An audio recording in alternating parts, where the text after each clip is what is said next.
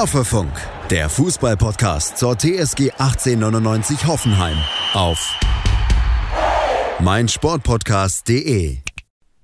Arminia Bielefeld feuert Trainer Uwe Neuhaus. Freddy Bobic verlässt die Eintracht im Sommer, wohl Richtung Hertha. Und Schalke 04 entlässt einmal alle. In Fußballdeutschland hat sich in den letzten Tagen so einiger Fidschi-Gogeles ereignet, wie mein früherer C-Jugendtrainer gesagt hätte. Ein fußballerisch komplett ahnungsloser, der auch menschlich keine bessere Figur machte. Aber das tut jetzt hier nichts zur Sache. Und damit hallo und herzlich willkommen zu Folge 58 von Hoffefunk. Und steigen wir doch mal so ein. Spätestens seit dem Molde-Spiel ist auch Sebastian Hoeneß bei einigen Fans wieder angezählt, wenn man Social Media glauben darf. Aber Jonas, sollten wir im Grunde nicht froh sein, dass sich bei uns keine unüberlegten Schnellschüsse ereignen? Also ich bin auf jeden Fall froh. Und damit auch Hallo von meiner Seite. Denn wir bei der TSG, wir sind ja schon eher bekannt dafür, dass wir keine, keine zu schnellen Handlungen, keine zu schnellen Entlassungen ähm, tätigen. Und da bin ich auf jeden Fall froh drum. Aber du hast auf jeden Fall recht. Wenn man Social Media glauben mag, dann gibt es tatsächlich einige, einige Fans, die mittlerweile ähm, gerne vielleicht äh, Wechsel auf der Trainerposition sehen würden. Und um dies so ein bisschen zu untersuchen, haben wir uns heute was Besonderes überlegt. Ja, ganz genau. Und da, in, deswegen ging auch meine Frage in diese Richtung. Heute ist oder vielmehr war eure Meinung gefragt. Uns hat nach dem Molde-Spiel interessiert, also einige dieser Sprachnachrichten sind auch schon vor dem Berlin-Spiel, wie eure Stimmungslage eigentlich ist. Gerade eben, weil wir gemerkt haben, wie gespalten die Situation auf Social Media ist und wie ihr das eben auch begründet. Weil einfach nur Höhners out zu schreiben, führt auch nirgends hin. Und im Laufe der Folge werdet ihr merken, im zweiten Teil wahrscheinlich, wie eben die Meinung unserer Hörerinnen und Hörer, in dem Fall tatsächlich nur Hörer, ähm, aussieht. Äh, da ist wirklich einiges Interessantes dabei. Bleibt gespannt, aber vorher werden wir zwei noch ein bisschen separat kurz über Molde, kurz über Union Berlin reden und dann präsentieren wir euch die Hörermeinungen. Ja, ganz wir werden genau. die natürlich auch so ein bisschen einordnen. Also ich möchte jetzt nicht das Wort Reaction äh, wie bei YouTube bemühen. Manche werden wir auch so ein bisschen im Raum stehen lassen, aber äh, wir wollen die auch an der einen oder anderen Stelle dann gerne aufgreifen. Genau, das, das äh, auf jeden Fall. Allerdings, wer natürlich uns immer hört, beziehungsweise schon öfter gehört hat, der weiß natürlich, wie unsere Meinung bei dem Thema ist, beziehungsweise auch immer jede Woche, wie sich unsere Meinung da verändert. Deswegen ja. wird es heute im nächsten Blog dann eher darum gehen, wie sieht denn die Meinung unserer Hörer beziehungsweise anderer TSG-Fans aus, die sich eben dazu äußern, äh, äußern wollten und es damit dann auch gemacht haben. Genau, aber dazu später mehr, weil die Woche, beziehungsweise unsere Fußballwoche nach der letzten Podcast-Folge, hat ja eher nicht so schön begonnen. Nämlich, wir haben ja daheim gegen Molde gespielt. Äh, sagen wir mal, war wohl das Spiel dieses Jahr, wo ich am liebsten meine Faust in irgendeinen Spiegel geschlagen hätte, oder? Siehst du das ähnlich?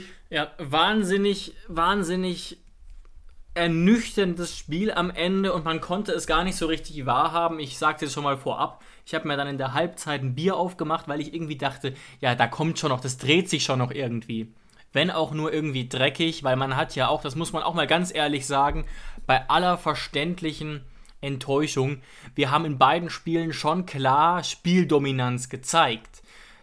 Ohne Zweifel hat die sich nicht in Toren wiedergespiegelt, aber man kann uns jetzt also sage ich jetzt einfach mal, Jonas, widersprich mir aber gerne, man kann uns nicht unbedingt mangelnde Einstellung vorwerfen, weil viel mehr Dominanz kann man wenig auf den Platz bringen. Aber man muss es auch erstmal schaffen, mit etwa 50 Torschüssen in zwei Spielen nur drei Tore zu erzielen. Ja, dieses Spiel war so unfassbar ermüdend als Zuschauer. Ja, das trifft. Also, ja. weil, also die, die Spieler auf dem Platz von uns, die müssen sich da ja noch schlimmer gefühlt haben, wenn die da gegen, gegen eine 6er bis 8er Kette gespielt haben über, über 70 Minuten ähm, nach, dem, nach dem 1 zu 0 für Molde. Ähm, was natürlich so auch nicht fallen darf. Aber es war so unfassbar ermüdend, dieses Spiel zuzuschauen. Also ich, ich hatte da gar keine Lust mehr drauf irgendwann. Habe einfach nur gehofft, dass jetzt irgendwie irgendein blöder Ball mal durchrutscht aber es, ja, genau. es, wollte, es wollte an diesem Tag, wie so oft in dieser Bundesliga-Saison, äh, beziehungsweise in dieser Saison generell schon, ähm, es, es soll, hat nicht sollen sein an diesem, an diesem Tag. Und das ist einfach so, so unfassbar ärgerlich, weil wir haben ja auch schon vorher gesagt, ich wollte, beziehungsweise wir wollten auf Biegen und Brechen weiterkommen. Klar. Es ärgert mich auch immer noch unfassbar, dass wir jetzt im 16. Finale, blöd gesagt, und dazu der Meinung bleibe ich, kein, kein Disrespect gegen Molde. Ähm, sowas ähnliches haben ja Grillitsch und Baumann auch nach dem Spiel gesagt. Kein Disrespect gegen Molde, aber das war ein Freilos, blöd gesagt. Ähm, und es gibt keine zwei Meinungen, dass äh, Molde es nicht verdient hat, weiterzukommen, beziehungsweise dass man aus TSG-Sicht weiterkommen muss. Ja, gut, gleichzeitig muss man natürlich auch sagen, wie oft erleben wir es nicht auch im DFB-Pokal, dass ein Bundesligisten gegen Regionalligisten verliert und Molde ist dann doch schon deutlich besser als ein Regionalligist. Gleichzeitig, und das wurde ja auch oft betont, war es für alle Beteiligten eine riesige Enttäuschung. Grillitsch hat zweimal das Wort beschissen ähm, ins Spiel gebracht, das trifft es auf jeden Fall. Aber es gibt ja auch andere Spiele, weißt du, wie ich meine? Und ich, man kann eigentlich nicht mehr Torschüsse von uns erwarten, man kann nicht mehr Ballbesitz von uns erwarten. Und ich hatte wirklich das Gefühl, dass das so einer der Abende war, obwohl Molde, und das ist ja, kommt ja nochmal dazu, dazu, man hat gesehen, natürlich ist Molde ein Verein, der in der Bundesliga nichts zu sagen hätte. Kein Zweifel. Aber auch die Taktik, wie sie gespielt haben, macht es, ist, macht es sehr frustrierend, dass man eben diese Taktik nicht bestraft hat. Das war komplett ideenlos. Gerade diese Achterkette am Ende, da war überhaupt kein wirkliches System dahinter. Man muss auch ganz ehrlich sagen, ohne da jetzt einen konkreten Schuldigen rauszupicken, das ist ein komplettes Tor aus dem Nichts, dieses 0 zu 1. Das ist ein Distanzschuss. Ähm, Baumann hat nicht den perfekten Blick. An einem guten Tag hält er den aber definitiv. Und also da war jetzt auch kein richtiges Konterkonzept dahinter. Und deswegen haben auch mehrere Leute, inklusive mir, dann getwittert, was für eine Sportart betreibt Molde da eigentlich. Klar, mache ich uns den Vorwurf in einigen Punkten, aber du, man kann ja nicht sagen, dass Molde hier eine gute Taktik präsentiert hat. Wir sind an uns selber gescheitert, nicht an Molde. Ja, und vor allem sind wir nicht im Rückspiel gescheitert. Also auch, das möchte ich das. ganz, ganz klar nochmal hier herausarbeiten obwohl wir in der Rück, also jetzt die Statistik des Rückspiels ist nochmal viel eindeutiger ähm, wie die des Hinspiels. Also 27 zu 3 Torschüsse und drei Torschüsse, obwohl Molde zwei Tore schießt. Also die Statistik ist der Wahnsinn. Ähm, aber trotzdem muss ich sagen, von diesen 27 Torschüssen kann ich dir äh, aus dem Stegreif vielleicht maximal 4, 5 noch aufzählen, weil es gab keine wirklichen Chancen, wo du sagst, okay, das sind, das sind, das sind hundertprozentige. Also es gab diesen Kopfball von Dabur aus ein, zwei Metern, äh, der gut gehalten war, aber das war jetzt auch keine Riesenchance. Und der Rest waren sehr viele Fernschüsse. Ähm, es gab noch einen Kopfball von Richards, der sogar noch vor dem 1-0 war. Aber ansonsten die hundertprozentigen Chancen haben wir uns nicht arbeiten können. Und das lag natürlich auch an der defensiven Einstellung von Molde. Ähm, und im Hinspiel hatten wir aber tatsächlich diese, diese Chancenflut zur Genüge. Und deswegen muss man ganz klar sagen, wir haben diese, diese Zwischenrunde oder beziehungsweise wir haben das Achtelfinale im Hinspiel ganz eindeutig verspielt. Ähm, und blöd gesagt, dann durch die, durch die passive Spielart von Molde im Rückspiel, das hat uns nur quasi, quasi bestraft für unsere, für unsere Chancen Verwertung im Hinspiel, meiner Meinung nach. Ja, natürlich, natürlich. Ähm, das sehe ich, sehe ich an sich genauso. Gleichzeitig muss man natürlich sagen, Molde hatte auch keine hundertprozentige. Also das 2-0 würde ich jetzt gar nicht wirklich zählen, weil das nur dadurch entsteht, dass wir mit Mann und Maus im Gegner, in der gegnerischen Hälfte stehen und dann fangen wir in der 90. Minute noch eins. Also das ist ja dann albern, das noch wirklich zu werten. Aber sonst also äh, zwei von drei Treffern waren ja wirklich komplett aus dem Nichts. Das Ping-Pong-Tor nach der Ecke und dieser Distanzschuss, den, wo, wo Baumann und unsere Abwehr nicht so glücklich aussieht. Aber natürlich müssen wir uns da auch einen Vorwurf machen. Ich meine nur, die Chancen haben locker gereicht, um ein Tor zu erzielen. Das Ding halt auch, was dazu kam noch, ist, dass wir so früh ein Gegentor kassieren, obwohl Molde auch hier eigentlich überhaupt nichts von uns will. Die ja, das darf, das darf auf gar keinen Fall passieren, weil wenn sich der Trainer von Molde vorher hätte einen Spielverlauf malen müssen, Dann Ähm, so, ja. dann, dann dürfte in seinem Kopf kein anderer Spielverlauf zum, zum Sieg führen oder beziehungsweise zum Weiterkommen führen als dieser. Weil er geht ja schon mit der Einstellung rein, dass wir absolut nichts wollen. Also dass die Molde absolut nichts will. Und natürlich ist es dann klar, dadurch, dass uns natürlich ein 0 zu 0 gereicht hätte, dass Molde natürlich irgendwann treffen muss.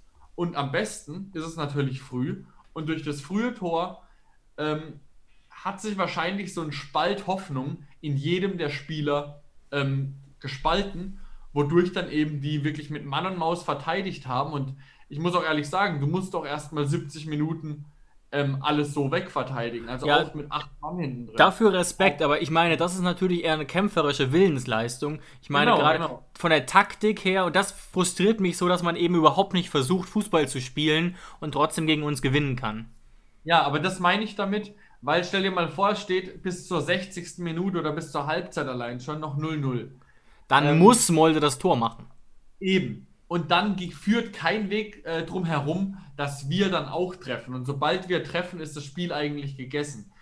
Ähm, deswegen, es ist der, es ist der schlechtmöglichste Spielverlauf ähm, passiert, den es überhaupt nur hätte passieren können. Und trotz allem ist es keine Ausrede dafür, gegen Molde auszuscheiden, weil wenn man quasi aus über 50 Schüssen am Ende gegen, gegen ein Molde, was nichts will, zum einen nur drei Tore schießt, beziehungsweise im Rückspiel gar keins, und zum anderen, und das ist der absolute Wahnsinn, du kriegst gegen Molde, die nur in 20% der Fällen überhaupt den Ball treffen, weil die überhaupt nichts wollen, nichts können, gar nichts äh, läuft bei denen. Die sind nur im Verteidigen, kriegst du fucking fünf Gegentore. Also, das ist für mich unbegreiflich. Weißt du, was ich meine? Ja, natürlich, natürlich. Das ist, das ist unfassbar. Das, ist, das hätte sich niemand so negativ träumen lassen. Ähm, ja, aber viel mehr können wir dazu auch gar nicht sagen. Und dieses Spiel hat ja auch dann so, wie gesagt, so ein bisschen dazu geführt, dass wir gesagt haben, okay, wir wollen jetzt mal so wieder so ein bisschen unsere Hörer stärker einbinden. Zum Abschluss hätte ich vielleicht noch zu diesem Molde-Blog die Frage, wir werden ja nachher noch mal kurz darauf zu sprechen kommen. War es für dich eine Blamage und wenn ja, warum oder wenn nicht, warum? Äh, vielleicht gerade in 30 Sekunden. Für mich ist es keine Blamage, weil es trotz allem, obwohl Molde jetzt nicht der Riesengegner ist, ähm, ein 16. Finale in der Europa League war. Molde ist, ich glaube, ähm, Meister gewesen oder Zweiter, ich bin mir jetzt gerade nicht ganz sicher. Zweiter Natürlich und Zweiter und davor Meister. Also, ja. Ja. ja. Das heißt, die sind jetzt, die sind jetzt auch nicht, also es ist, es ist und bleibt ein 16. Finale in der Europa League. Sie sind selbstständig weitergekommen und deswegen ist, wenn man da verliert, ist es auf gar keinen Fall eine Blamage, weil wir haben nicht im DFB-Pokal in Runde 1 gegen einen Fünftligisten gespielt. Deswegen Blamage nein, aber ähm, weil Blamage ist für mich immer, dass du dich leistungstechnisch blamiert hast. Das haben wir nicht, aber natürlich Chancenverwertung nicht zu entschuldigen und dass wir hier rausfliegen auch nicht zu entschuldigen. Ja, sehe ich tatsächlich genauso. Also, und das hat mich ein bisschen tatsächlich aufgeregt an einige Fans gerichtet, die sich jetzt nicht bei uns persönlich gemeldet haben, aber ich muss es trotzdem ansprechen. Den Begriff Blamage kann man gerne kritisieren, habe ich gar kein Problem mit, aber dann hört euch doch bitte das ganze Pressestatement an und reißt nicht wie die Bild-Zeitung irgendwas aus dem Kontext. Hönes hat gesagt, es ist keine Blamage, das ist richtig. Er hat aber auch gesagt, dass sie wahnsinnig enttäuscht sind, dass sie gegen so einen Gegner hätten weiterkommen wollen und müssen und dass das nicht das Ziel war. So, aber ich stimme dir komplett zu. Eine Blamage definiert sich nach meiner Meinung nach dadurch, dass du komplett unter deinen Möglichkeiten bleibst, dass du nicht kämpfst, keine Torchancen dir rausspielst, ganz, ganz viele dumme, einfache Fehler machst zum Beispiel oder eben gegen Regionalligisten ausscheidest. All diese Faktoren sind eigentlich nicht gegeben. Aber trotzdem bleibt es eine große Enttäuschung. Das, das kann man nicht wegdiskutieren, aber das sind zwei komplett verschiedene Dinge, meiner Meinung nach. Mir fällt gerade noch ein interessanter Gedanke ein. Also wenn man diese, dieses Wort Blamage laut Definition überhaupt richtig verwenden wollen würde in diesem, in diesem Kontext, dann hat sich ja eigentlich sogar eher ähm, Molde blamiert, leistungstechnisch. Schatz, ich bin neu verliebt. Was? Drüben. Das ist er. Aber das ist ein Auto. Ja, eben. Mit ihm habe ich alles richtig gemacht. Wunschauto einfach kaufen, verkaufen oder leasen. Bei Autoscout24. Alles richtig gemacht. Hey, Malte Asmus von meinsportpodcast.de hier. Ab März geht's weiter mit unseren 100 Fußballlegenden. Staffel 4 bereits. Freut euch auf Zlatan Ibrahimovic, Michel Platini, Cesar Luis Minotti, Paolo Maldini, um nur mal vier zu nennen. Und bis wir mit der vierten Staffel kommen, hört doch einfach noch mal rein in die bisherigen drei Staffeln. Ronaldinho, Sepp Meyer, Gary Lineker, Lothar Matthäus und viele weitere warten da auf euch. 100 Fußballlegenden. Jetzt überall, wo es Podcasts gibt. Weil sie haben quasi, stell dir mal vor, Molde kommt nicht weiter. Sie sind jetzt weitergekommen, trotz dieses Spielstils und trotz dieser Leistung, aber sagen wir mal, sie kommen nicht weiter. Ähm, dann ist es eine Riesenblamage, dass sich ein Sechzehntelfinalist der Europa League so präsentiert. Dann passt dieses Wort Blamage. Weißt ja, du, das stimmt. Gleichzeitig muss man natürlich sagen, dass der Weg Erfolg hatte in diesem Fall. Aber klar, wenn, wenn wir, wenn wie zu erwarten, sie 2-0 verlieren und wirklich gar nichts geleistet haben und bei diesen Statistiken, dann, dann ist dieser Fall gegeben. Da ist natürlich dann die Frage, wie stark schätzt man Molde ein? Aber also ich ja. finde die Kriterien nicht unbedingt gegeben, um von der Blamage zu sprechen. Genau, ähm, ja. Erfolg, Erfolg gibt dir immer recht.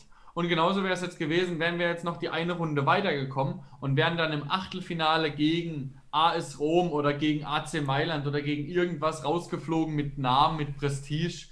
Ähm, dann wäre Sebastian Hoeneß in die Geschichte eingegangen als der Trainer, der es zum ersten Mal richtig weit gebracht hat, europäisch. Er ist jetzt auch so schon der Trainer, der es europäisch das erste Mal über die Richtig, Gruppenphase ja. ausgeschafft hat. Aber eben durch dieses Ausscheiden hat dieser TSG-Rekord von Sebastian Hoeneß dann eben doch äh, einen sehr bitteren Beigeschmack.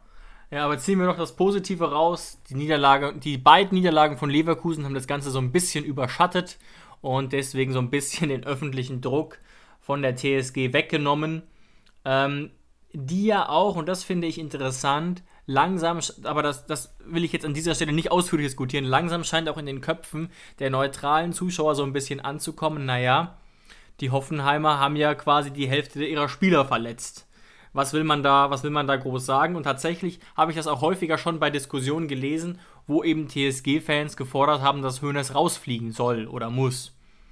Ähm, aber das ist vielleicht eher diese Fanperspektive, was gleich bei den ähm, Voicemails, die wir bekommen haben, zu Molde gibt es eigentlich gar nicht mehr so viel zu sagen.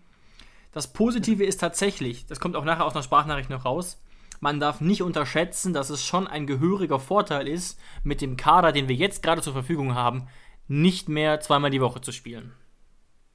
Ja, auf jeden Fall. Eine Sache würde ich noch ganz gern, äh, ganz gern zum Abschluss der, des Europa League Blocks sogar für diese Saison ähm, noch gern loswerden. Nämlich, du hast ja gerade gesagt, Social Media technisch, wo ich es ja mittlerweile echt manchmal leid bin, irgendwelche Plattformen, egal was, Sky, Kicker, alles Mögliche, allgemeine zu öffnen. Das ist ja so furchtbar, was da mittlerweile abgeht, was da alles für Stimmen gab, von wegen ähm, Hoffenheim und Leverkusen scheiden in der Europa League aus und alle haben sich beschwert, weil die deutschen Vereine sich, Vereine sich so blamiert haben ähm, und anscheinend nicht Deutschland gut repräsentieren würden und in der Fünfjahreswertung würden wir Deutschland ruinieren. Und nur Dortmund und Bayern könntest du. Alles möglich, dutzendfach gelesen. Aber genau die frustrierten Leute, die so scheiße dann schreiben nach so einem Spiel, Fünfjahreswertung und Deutschland blamiert sich und bla bla bla. Das sind genau die frustrierten Leute, die dann am Ende im Champions League-Finale Bayern gegen Barcelona, Bayern gegen Liverpool für Liverpool oder Barcelona sind, weil sie Bayern hassen. Das sind genau die Leute. Also ja, und es, sind, und es sind auch sehr, sehr oft die Leute, die eh nicht für Hoffenheim waren, es ihnen dann aber trotzdem zum Vorwurf machen, wo ich mir dann denke, Leute, behaltet eure Meinung auch einfach für euch, nur weil ihr sie bei Social Media posten könnt, heißt nicht, dass ihr sie da posten müsst. Genau, genau. Aber deswegen haben wir heute quasi mal eine andere, eine andere Plattform geschaffen, wo sich Leute zu Wort melden konnten, ohne vielleicht im Anonymen ein paar Sätze zu tippen, sondern wo man sich mal wirklich, wo man wirklich mal sachlich seine Meinung mitteilen kann. Und da freue ich mich auf jeden Fall nachher sehr, wenn wir uns das noch anhören. Genau, aber jetzt noch kurz zu einem Spiel, das, ich sage jetzt einfach mal aus meiner Sicht, die Laune schon ein bisschen wieder gehoben hat. ähm, weil die Erwartungen einfach auch nicht sehr groß waren und das war das 1 zu 1 an der alten Försterei bei Union Berlin. Kurze Einschätzung von dir. Also wir haben ja auch vor dem Spiel lang genug darüber geredet, ähm, was es für ein Spiel wird gegen Union Berlin, beziehungsweise auch in der letzten Folge. Wir haben gesagt, es wird ein ekliges Spiel, Union wird hinten drin stehen, es werden nicht viele Torchancen kreiert werden können. Berlin ist momentan richtig gut drauf, es wird auf jeden Fall sau eklig. Und dafür haben wir ein fantastisches, ein fantastisches Spiel abgeliefert, muss man tatsächlich schon sagen, gegen den Tabellen siebten der Fußball-Bundesliga, ähm, was ja nach, einer, nach so langer Zeit, nach 23 Spielen der Bundesliga, dann schon Gewicht hat, ein siebter Platz. Ähm, und deswegen haben wir wirklich ein fantastisches Spiel gemacht, aber uns leider, leider, leider mal wieder nicht dafür belohnt. Und mit einem Punkt sind wir da nur rausgegangen. Aber was wir auch sagen müssen, und es ist, es ist traurig, dass wir das quasi vorm Spiel gesagt haben, aus, einer, aus, einem, aus einem Blickwinkel. Ähm, aber auf der anderen Seite ist es halt dieser Saison geschuldet. Wir haben ja beide vorm Spiel gesagt, dass wir mit einem Punktgewinn eigentlich zufrieden wären. Hat sich natürlich dann ein bisschen verschoben durch den Spielverlauf, dass wir hätten gewinnen müssen. Aber an sich waren wir vor, der, vor Anpfiff des Spiels eigentlich, haben wir gesagt, auswärts gegen Union Berlin äh, die, glaube ich, elf Spiele in Folge nicht daheim in der Bundesliga verloren haben, nehmen wir einen Punkt auf jeden Fall mit. Ja, absolut, genau. Und vor allem eben mit dieser starken Defensive und vor dem Hintergrund, dass man eben nach so einem Spiel wie gegen Molde auch hm, sehr enttäuscht ist und sozusagen in so ein Negativmomentum reinkommen könnte. Und ich muss es ganz klar sagen, ich habe es, ich weiß nicht mehr genau, aber ich habe es in der, in der Halbzeit auch gesagt, es ist einerseits Wahnsinn, wie wenig von Union kam und wie wenig die auch tun wollten. Und Union ist ja wirklich ein Club, der lange auf den Europa League Plätzen auch war in dieser Saison, die stark performt haben in ihrer zweiten Bundesliga-Saison jetzt. Die wollten wirklich offensiv nichts, konnten auch offensiv nichts bringen. Und wir waren einfach auf einem ganz anderen Niveau unterwegs tatsächlich. Jetzt mal abgesehen davon, dass es eben dann trotzdem bei der Punkteteilung blieb. Ja, und das hat ja tatsächlich auch, das war ja auch eine große Ehre dann eigentlich für uns, in der Pressekonferenz nach dem Spiel, ähm, Urs Fischer, der Trainer von Union Berlin, hat da ja auch gar keinen Hehl drum gemacht, dass ähm, er eine gute Hoffenheimer Mannschaft erwartet hat, ähm, die natürlich auch eine andere Klasse hat, eigentlich als seine Mannschaft.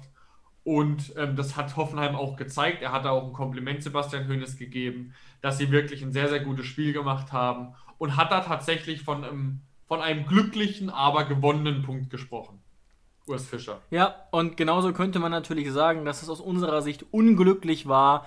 Ich weiß nicht, ob das, ob das eine passende Formulierung ist, aber was auf jeden Fall ja stimmt. Und das tut wirklich immer noch so ein kleines bisschen wie beim Angucken, dass Union Berlin den Ball eben nur reinkriegt, dadurch, dass Florian Grillitsch offenbar kurz das Augenlicht verloren hat. Also wirklich bei aller Bewunderung für Florian Grillitschs Spielintelligenz, das war wirklich eine der dümmsten Grätschen, die ich in den letzten Wochen oder Monaten gesehen habe.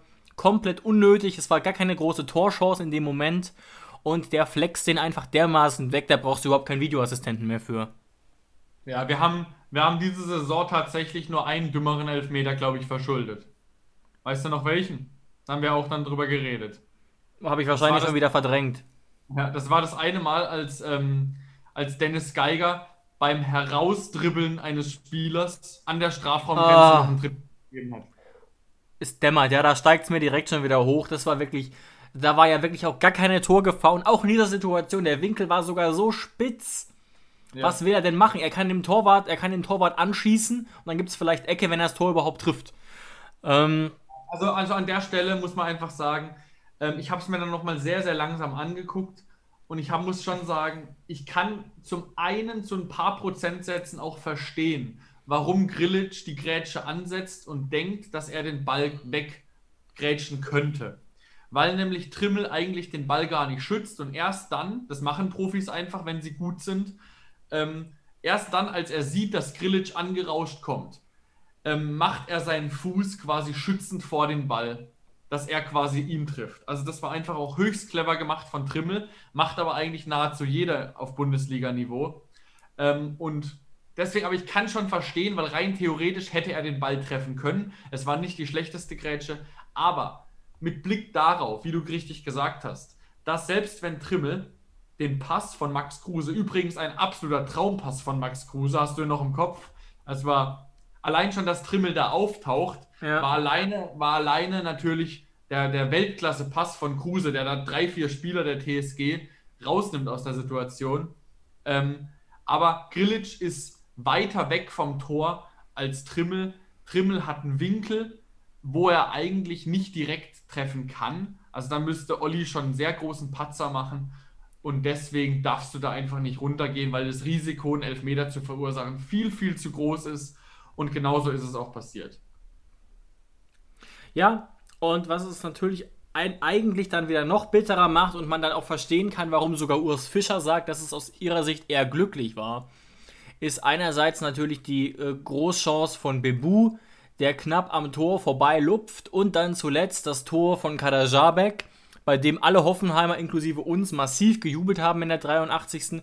und sich dann herausstellt, dass es vielleicht um 10 cm abseits war. Interessant dabei übrigens, dass die Abseitslinie offenbar gar nicht richtig angelegt war, zumindest nach unseren Bildern. Also es war wahrscheinlich dennoch abseits. Aber ich finde es eine wahnsinnige Frechheit, dass sie es nicht mal hin, hinzukriegen scheinen, diese Linie richtig anzulegen und dann da äh, gefühlt acht Minuten rum, rumfuschen und dann sagen Abseits. Wir hatten es schon längst vorher gesehen oder befürchtet.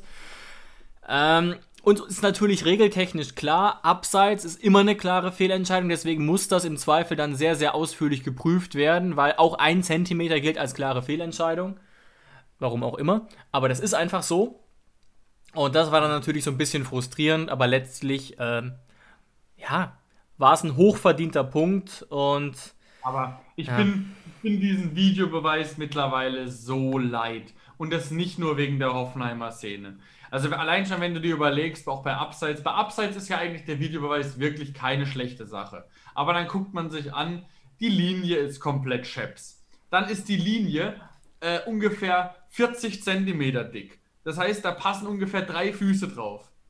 Dann äh, dann dauert das manchmal viel zu lang. Dann hast du mir doch da noch so einen lustigen Tweet vorgelesen, hat einer getwittert irgendwie, diese Messtechnik würde kein TÜV der Welt abnehmen. Ah ja, stimmt. Ich weiß leider nicht, wer es geschrieben hat, aber Grüße gehen raus. Das war wirklich gut. Ja. Da haben wir uns wirklich, da haben wir uns wirklich da, äh, kurz gelacht, weil das war wirklich auch in diesem bitteren Moment war das auf jeden Fall ein Lacher, ähm, weil das ist halt wirklich schon krass. Und auch an diesem Wochenende, was da wieder alles passiert ist. Also nicht, dass es jetzt eine Relevanz hätte, äh, beim Ergebnis, aber Schalke gegen Stuttgart. Ein skandalöser, nicht gegebener Elfmeter von Guido Winkmann, als äh, Silas Wamangituka da gelegt wird vom Schalker Innenverteidiger. Äh, also klarer kannst du es gar nicht machen und der Videobeweis greift nicht ein. Also es ist schon, es ist schon wirklich absolut krass. Oder Wolfsburg gegen Hertha, wo äh, John Cordoba wieder dreieinhalb Minuten parat ähm, beim Elfmeter steht und jeder daheim hat schon gewusst, dass es kein Elfmeter ist, aber nur die Leute, ähm, also die Schiedsrichter dort haben es wieder nicht gerafft und äh, John Cordoba stand da schon eine halbe Stunde.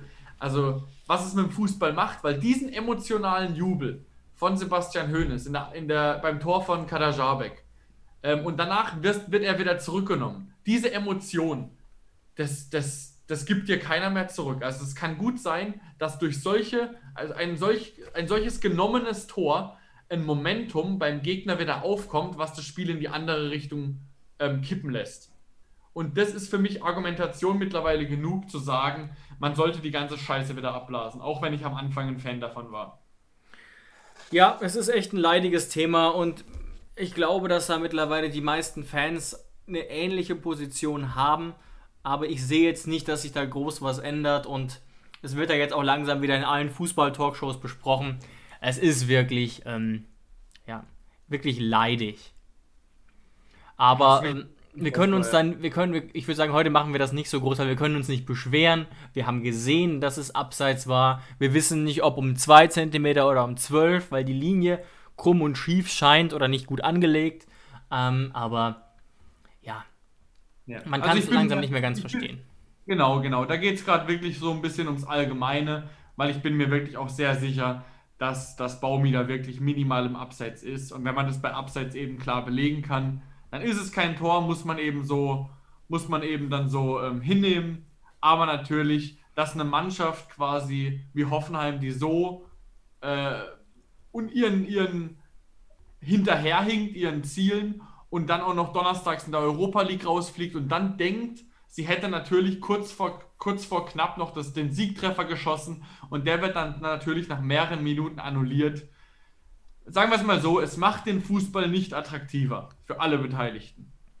Nee, das auf jeden Fall nicht, wenn man in 30% der Fälle sich denken kann, okay, das Tor zählt doch nicht oder es zählt jetzt doch oder was weiß denn ich. Ja, ähm, das ja. ist wirklich schade, aber wir können nichts dran machen. Wir können nichts dran ändern. Ähm, und ja. müssen und aber trotzdem, ja? Vielleicht ein, ein leidiges Thema müssen wir vielleicht noch kurz besprechen. Union Berlin gegen Hoffenheim, weil da haben wir uns ja dann auch wirklich äh, auch, sagen wir mal, müssen wir sagen, wir haben uns darüber geärgert, dass beim Stand von 1 zu 1 gegen eine Mannschaft, wo wir klar am Drücker sind, wo wir den Siegtreffer machen können, Schrägstrich müssen, ähm, die Offensivwechsel in der 90. Minute kommen, beziehungsweise Dabur erst in der 90. Minute eingewechselt wird, obwohl Dabur, wenn man sich die letzten Wochen angeschaut hat, es ja sogar eigentlich leistungstechnisch verdient gehabt hätte zu spielen. Und dann wechselst du ihn in der 90. Minute ein. Ja, da haben wir uns wirklich äh, äh, sehr darüber aufgeregt in dem Moment. Ich, hab, ich bin grundsätzlich weiterhin der gleichen Meinung, dass die Wechsel in dem Fall zu spät kamen und man das ein bisschen früher hätte machen müssen. Man muss gleichzeitig aber auch sagen, dass es natürlich eine Frage der Philosophie ist und dass durchaus auch mich Nachrichten erreicht haben bei Twitter, die so ein bisschen das Gegenteil gesagt haben. Also, dass dass sie auch nicht gewechselt hätten oder dass sie es in dem Spiel durchaus verstehen können. Also ich glaube, das ist nicht so, dass das, dass das alle genau so sehen wie wir jetzt. Aber ich bin schon der Meinung, gerade ein Dabur, der wirklich bewiesen hat, dass er wieder trifft, dass er weiß, wo das Tor steht, irgendwie in den letzten sechs Spielen vier Tore oder was weiß ich. Ähm, also sogar statistisch, rein nach den Toren besser als Bebu, besser als Kramer. Ähm, dann 90 Minuten draußen hockt, ist schwer zu verkaufen und du hättest ja gar keinen der beiden rausnehmen müssen. Du hättest ja auch einen etwas defensiveren rausnehmen können, weil so viel kam dann eben doch nicht von Union. Und die zweite Halbzeit war ja dann auch ein bisschen zerfahren, also dass man durchaus hätte einen Impuls bringen können. Gleichzeitig bleibt natürlich, dass wir rein von der Qualität mit Baumi, Bebu und Kramer da ähm, schon ein sehr hohes Niveau auf dem Platz stehen hatten. Aber es hat mich zum Beispiel schon überrascht, weil ja wieder berichtet wurde, dass Kramer äh, wieder leicht angeschlagen gewesen war unter der Woche und dann spielt er 90 Minuten durch. Also das hat mich zumindest ein bisschen überrascht. Ob du dann nicht genau. für die genau. letzten 10 Minuten oder 15 Minuten noch jemanden brauchst, der wirklich voll im Saft steht. Das kann schon mal äh, äh, helfen eigentlich. Ja, natürlich. Gerade auch, gerade auch bei Dabur, der ja jetzt, wie du es gerade richtig gesagt hast, jetzt, jetzt wieder in Form ist. Also jetzt unabhängig davon, ob dann Dabur den Siegtreffer schießt oder nicht, ich würde auch einfach mal ein bisschen in die Zukunft gucken. Dabur ist ja ein Spieler, der will ja sogar eigentlich natürlich von Anfang an spielen. Und der hat ja. jetzt die letzten Wochen wieder richtig gescored. Ähm, die letzten, die letzten, wir haben das letzte Mal am Donnerstag gespielt. Das heißt, auch aus Fitnessgründen kann nicht jeder voll auf dem Dampfer gewesen sein. Und dann hockt da und Dabur, du musst ja überlegen, Dabur, der, der denkt ja, okay, jetzt bin ich wieder in Form, jetzt treffe ich wieder. Dann steht es 1-1 gegen Union Berlin. Er ist richtig geil darauf, vielleicht in der 70. zu kommen und noch den Siegtreffer zu machen. Davon träumt ja ein Stürmer, der auf der Bank ist. Ähm, und dann sitzt du da und wartest und wartest und dann siehst du 90. Minute und dann denkst du dir so, ja danke. Also jetzt brauche ich auch nicht mehr reinkommen. Jetzt überlege ich mir sogar noch, ob ich nach dem Spiel dusche oder nicht. Also sehr, sehr undankbar. Ähm, wird er wahrscheinlich auch in einem Einzelgespräch Munas nochmal genauer erklären müssen. Ich fand es auf jeden Fall persönlich ein bisschen unglücklich. Ähm, gerade auch, weil ich schon der Meinung bin, dass Munas für einen Siegtreffer gut, äh, gut gewesen wäre. Ja, also genau. Ich fand es auch eher problematisch, muss ich ganz ehrlich sagen. Aber es war jetzt auch nicht die krasse Fehlentscheidung in dem Sinne, muss man auch klar sagen. Wie gesagt, wir sind halt einfach nur auch Leute, die tendenziell sagen, wir haben jetzt fünf Wechsel und dann eben bis zur 90. Minute nur einmal zu wechseln, ist schon ein Problem, gerade eben nach diesen englischen Wochen. Auch das wäre vielleicht eine interessante Frage von den Journalisten gewesen, aber die kommt dann halt wieder nicht. Genau. Aber dann würde ich sagen, wir haben den Punkt mitgenommen aus Berlin. Sagen wir jetzt mal, wir haben einen mitgenommen und nicht zwei verloren. Stehen jetzt im, in der absoluten äh, Relevanzlosigkeit der Bundesliga, was ja eigentlich auch sogar mal ganz angenehm sein kann in so einer schwierigen Situation. und hätten jetzt tatsächlich großes Interesse daran, mal zu hören, was ihr darüber zu sagen habt. Schatz, ich bin neu verliebt. Was? Da drüben. Das ist er. Aber das ist ein Auto. Ja, eben. Mit ihm habe ich alles richtig gemacht. Wunschauto einfach kaufen, verkaufen oder leasen. Bei Autoscout24. Alles richtig gemacht. Ja, genau. Also wir sind jetzt zwar so ein bisschen raus aus diesem aus dieser Gefahr, dass wir absteigen könnten. Das wird ja auch noch hin und wieder mal behauptet. Ähm, aber die Stimmung hat uns wirklich sehr interessiert und wir haben es bewusst sehr offen gelassen, was ihr da erzählt. Also es war möglich, sehr, sehr konstruktiv zu antworten, sehr positiv, aber auch sehr viel zu kritisieren.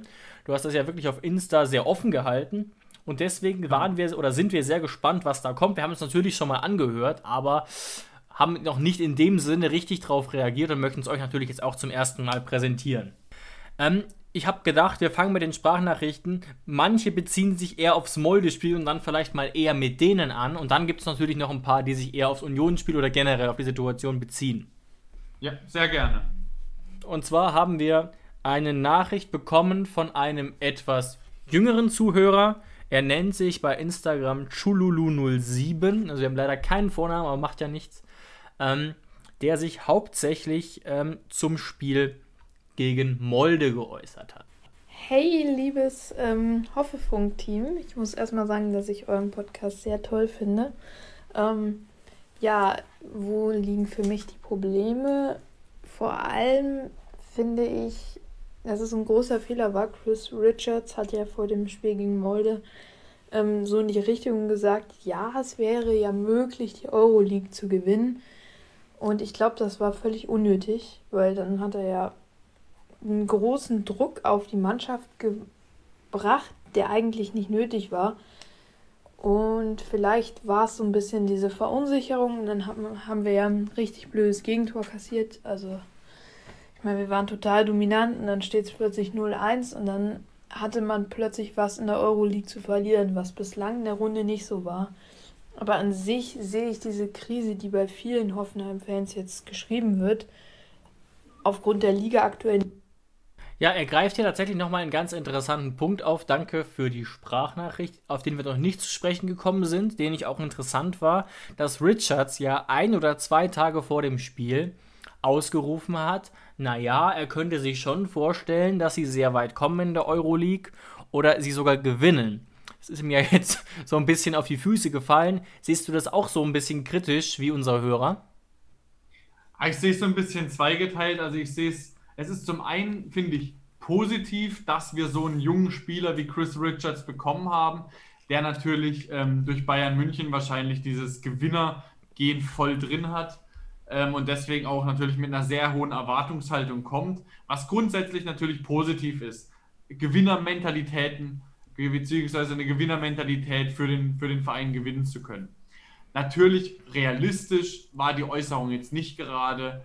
Ähm, ja. und, aber ich bin mir jetzt nicht ganz sicher, ob alleine die Aussage dafür gesorgt hat, dass den Spielern der Druck zu groß wurde. Aber ich kann mir, da muss ich ihm recht geben, ich kann mir sehr, sehr gut vorstellen, dass wirklich die Köpfe angefangen haben zu rattern, der TSG, als du gemerkt hast, ey Scheiße, wir liegen jetzt zurück, jetzt müssen wir.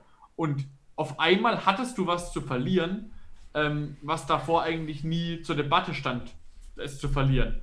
Und da der Druck ist auf jeden Fall von Minute zu Minute gestiegen. Das ist auf jeden Fall so. Ja, was er vielleicht damit meinte, oder ich mir zumindest vorstellen könnte, auch ist, dass das vielleicht so ein bisschen stellvertretend für die Überheblichkeit stehen könnte, die man vielleicht hatte. Ich kann das nicht wirklich beurteilen, aber ist eine interessante These. In der Mythologie spricht man von Hybris. Also, dass er ja schon, er wusste ja auch, dass sie gegen Molde spielen und gegen wen und wie, die, wie das Hinspiel lief und so weiter. Und dass das vielleicht ein Teil des Problems hätte sein können. Muss ja auch ehrlich sagen, du hast es ja auch gerade gesagt, dass da noch Teams mit im Wettbewerb sind, gegen die man eigentlich keine Chance haben sollte. Gerade in dieser Saison, die ja nicht ideal läuft. Aber einen Vorwurf würde ich Richards jetzt auch nicht direkt machen. Nee, aber auf jeden Fall ähm, vielen Dank für deine Meinung. Genau. Und dann gehen wir doch schon direkt weiter. Und zwar zu Kev 1899, der uns auch eine Sprachnachricht geschickt hat und die war meines Wissens nach auch schon vor dem Spiel gegen Union Berlin. Das ist eigentlich immer ganz interessant zu wissen, ähm, von wann die sozusagen datieren. Hallo, ich bin jetzt schon seit jahrelang TSG-Fan, bin auch Mitglied, habe Tattoos von der TSG auf der Wade, das Wappen, die Wirbelsäule runter 1899 stehen. Ich bin kompletter Hoffenheim-Fan, auch in dieser Situation. Wir sind aus dem DFB-Pokal rausgeflogen gegen den Zweitligisten. Wir haben gestern verloren im Europa League-Spiel gegen Molde, aber das Spiel haben wir nicht gestern verloren, sondern einfach in Villarreal. Aber auch insgesamt die Situation. Es ist sehr schwer. Ich finde, die Kritiker gehören dazu, die Kritik, aber ähm, es muss weitergehen. Es ist einfach das Personal, wo er nicht zur Verfügung hat, unser Trainer. Und es ist nicht einfach. Er hat noch nie mit der vollen Mannschaft trainieren können, mit allen Spielern. Und es ist insgesamt einfach, ja, es ist keine Ausrede, aber die Personalsorgen ist ganz klar schuld daran. Also da haben wir nochmal eine Sprachnachricht gehört von einem riesigen TSG-Fan, der sich einerseits so ein bisschen auch dem anschließt, was wir gesagt haben, dass das Spiel hauptsächlich in Villarreal verloren wurde. Ich denke, das ist eine sehr treffende These auf jeden Fall. Und er unterstreicht auch nochmal die Personalprobleme. Also wir kamen ja, kamen ja nach und nach so ein bisschen zu der Meinung, dass man das nicht so hoch gewichten muss. Aber man, es darf sich natürlich trotzdem die Frage stellen, ob wir bei den Ausfällen überhaupt ein Team sind, das Platz 6 oder 7 erreichen kann. Ja, das ist natürlich die Frage, ja. Aber ähm, mittlerweile lichtet sich das Personal ja immer mehr und mehr. Und jetzt sind wir auch noch ähm, nur noch in einem Wettbewerb vertreten. Das heißt, ich habe jetzt mittlerweile so das Gefühl, wir steigen weder ab noch kommen nach Europa. Und jetzt haben wir noch, ich glaube, zehn oder elf Bundesligaspiele. Und diese Spiele werden jetzt quasi, ähm, mit diesen Spielen kann jetzt Sebastian Hoeneß seine Bewerbung natürlich für, für den Posten des nächstjährigen Trainers der TSG entweder natürlich noch sehr aufpolieren oder natürlich noch sehr ins Negative zerren. Weil Fakt ist, also Sebastian Hoeneß wird nicht gefeuert werden ähm, im Laufe dieser Saison, auf keinen Fall. Da müsste jetzt schon wirklich sehr, sehr viel schief gehen. Aber natürlich musst du dich am Ende von der Saison zusammensetzen und überlegen, wie geht es weiter. Und da wird es natürlich jetzt schon entscheidend sein, wie Sebastian Hoeneß in den letzten Bundesligaspielen jetzt performt, wenn wieder alle zur Verfügung stehen, ähm, weil da wird sich maßgeblich seine Bewerbung natürlich zum Positiven oder Negativen ändern. Ja, absolut. Das ist wirklich was, was man aufmerksam und gespannt verfolgen kann und muss. Und um den Trainer ging es auch ähm, unserem Hörer Jung King Shu so ein bisschen, der unter anderem auch über Sebastian Hoeneß und um die Personalsorgen bzw. in Anführungszeichen Ausreden gesprochen hat. Ich glaube, jedes Wochenende sich hinzusetzen und zu sagen, ja, eigentlich ist das Team besser und die Qualität im Team ist vorhanden, das weiß man auch. Ich habe nur das Gefühl, dass man sich jetzt vielleicht in gefährliche Fahrwasser begibt, wenn man immer die Ausreden sucht. Ähm, dass man dann vielleicht hinter seinen Erwartungen bleibt, vor allem wenn jetzt nächstes Jahr das europäische Geschäft ausbleibt. Dann man, dass man da vielleicht in so Fahrwasser von Werder Bremen oder Hertha gerät, wo man sagt, ja, man ist ja eigentlich besser, man kann ja eigentlich mehr. Und vielleicht dann die ähm, Spieler, die fürs internationale Geschäft nach Hoffenheim gekommen sind, oder dass man jetzt auch in den nächsten Jahren keine Spieler mehr locken kann. Ja, dass vielleicht das nächste Jahr noch entscheidender wird wie dieses Jahr, weil dieses Jahr ist verkorkst. Braucht man noch nichts dazu sagen, da gab es verschiedene Umstände. Man weiß, dass die Mannschaft mehr kann. Man hat es auch in, in, vielen Spielen gesehen, dass die Mannschaft mehr kann. Aber wenn man jedes Mal kommuniziert, ja, es liegt an den Verletzten und es liegt da und daran und man sucht verschiedene Ausreden, dann glaubt es die Mannschaft vielleicht auch irgendwann. Und da muss man auch einen kleinen Vorwurf dem Trainer machen. Man weiß eh nicht so ganz genau, wo man mit dem Trainer steht. Ähm, bis jetzt hat er nur in der dritten Liga mit einem überdurchschnittlich teuren Kader äh, zeigen können, was er kann. In der Bundesliga hat er es bis jetzt nicht gezeigt. In der Euroleague muss man sagen, hat er es auch nur in der Gruppenphase gezeigt. Ja, ich wünsche euch auf jeden Fall noch viel Erfolg mit eurem Podcast. Ich höre jede Woche gespannt zu. Ja, das war doch äh, jetzt mal interessant differenziert ähm, und auch spannend, weil darüber haben wir ja schon häufiger geredet, inwiefern das Ausreden sind oder auch wahre Gründe. Ich tue mich da selber ein bisschen schwer mit. Einerseits natürlich muss man sich so langsam auf diese Situation einstellen, absolut. Auf der anderen Seite muss ich schon sagen, ich, ich denke, wir haben ein Team, einen Kader, der normalerweise auf Platz 6 oder Platz 7 stehen sollte, stehen könnte. Aber ich muss nochmal sagen, mit diesen ganzen Ausfällen sind wir vielleicht dann doch eher nur ein Team für Platz 8 oder 9. Vielleicht sogar nur Platz 10. Ich weiß nicht. Ich glaube schon, dass das einen ziemlichen Effekt, ehrlich gesagt, hat. Aber es ist natürlich total ermüdend und deswegen verstehe ich natürlich diese Position sehr und auch wir haben uns ja in den letzten Wochen damit selbst sehr ermüdet mit dieser Diskussion, muss man ja sagen. Und was für mich eigentlich das Interessanteste gerade war ähm, an dieser Sprachnachricht, dass er gesagt hat, dass diese Saison jetzt eh verkorkst ist, aus welchen Gründen auch immer. Wahrscheinlich halt aus dieser verletzten Position. Ähm, wir sind jetzt, können in der Liga jetzt nichts mehr reisen und so weiter. Also diese Saison kann man jetzt sozusagen abhaken und das nächstes Jahr noch viel entscheidender wird. Und was natürlich auch wichtig ist, ähm, also zu, zu, zu, dem Punkt, Sebastian Hoeneß muss halt quasi eben nächstes Jahr dann mal, wenn die Saison vielleicht geordneter verläuft, dann zeigen, was er kann. Aber was natürlich auch, was er noch gesagt hat, was wichtig ist, wir haben Spieler in unseren Reihen, die wollen europäisch spielen. Beziehungsweise die kamen ja. zu uns, um europäisch zu spielen. Die bleiben bei uns, um europäisch zu spielen. Und wir sind mittlerweile ähm, schon in, haben schon so einen Kader, dass wir uns das schwer erlauben können, mal zwei Jahre in Folge gar nicht europäisch zu spielen. Also dann wären schon einige Spieler weg. Ähm, und das ist natürlich auch immer ein sehr schwerer Standpunkt bei Verhandlungen beziehungsweise Verlängerungen und so weiter. Also da hat er auf jeden Fall einen Punkt, ähm, wo man natürlich auch jetzt zeigen muss, so wo Sebastian Hoeneß vielleicht in den letzten zehn Bundesligaspieltagen zeigen muss, hey Kramaric, hey Samaseku, hey Grilic, wir hatten eine schwere Situation, aber wir haben einen Plan für nächstes Jahr. Guck, wir haben es jetzt am Ende gezeigt, wir können mehr. Wir holen die Punkte und nächstes Jahr habe ich genau den Plan und dann wird es. Und das wird jetzt wichtig. Ja, also ich bin mir nicht ganz sicher, ob wir wirklich schon an dem Punkt sind als Verein, dass wir sagen können, wir haben diesen europäischen Anspruch. Also sicherlich, dass wir um Europa mitspielen wollen und mitspielen müssen. Aber ich weiß nicht, ob wir wirklich sagen können, wenn wir mal Europa verpassen, ist das eine riesige Enttäuschung. Und damit muss ja auch, das muss ja auch der, der Rest der Mannschaft irgendwie wissen, sage ich jetzt einfach mal, weil wir ja auch jetzt äh, äh, nicht nur von Idioten umgeben sind, was die restlichen Bundesliga-Clubs angeht. Und da verpassen ja auch einige Clubs häufiger mal Europa, die es wirklich nicht dürfen. Zum Beispiel Wolfsburg ganz oft in den letzten Jahren. Oder auch für Gladbach sieht es momentan nicht allzu gut aus. Ja. Hertha, die Hertha hatte das internationale Geschäft fest im Visier, spielen jetzt gegen den Abstieg. Ja, ich meinte damit aber eigentlich nur, ich meinte nicht, dass wir den Anspruch haben müssen, immer nach Europa zu kommen, sondern dass wir halt mittlerweile Spieler in den eigenen Reihen haben. Ja, das könnte wenn, sein. Wenn du es dann halt irgendwann nicht schaffst, und Europa ist natürlich neben Geld ähm, schon das ausschlaggebende Kriterium ähm, für Verbleiben bzw. für eine Vertragsunterschrift, und wenn du es dann eben mal zwei Jahre in Folge verpasst, dann musst du natürlich auch damit rechnen, dass die Spieler gehen. Was natürlich auch nicht immer schlimm ist für einen Verein wie uns. Dann müssen halt wieder Spieler aus der Jugend hochkommen, dann müssen wir wieder ähm, Spieler von den Zweitligisten holen und so weiter. Das ist unser Weg. Aber das muss natürlich einem bewusst sein, dass wenn du die Europa League oder das europäische Geschäft viele Jahre lang äh, nicht schaffst, dass natürlich langfristig Spieler auf internationaler Ebene nicht bleiben werden.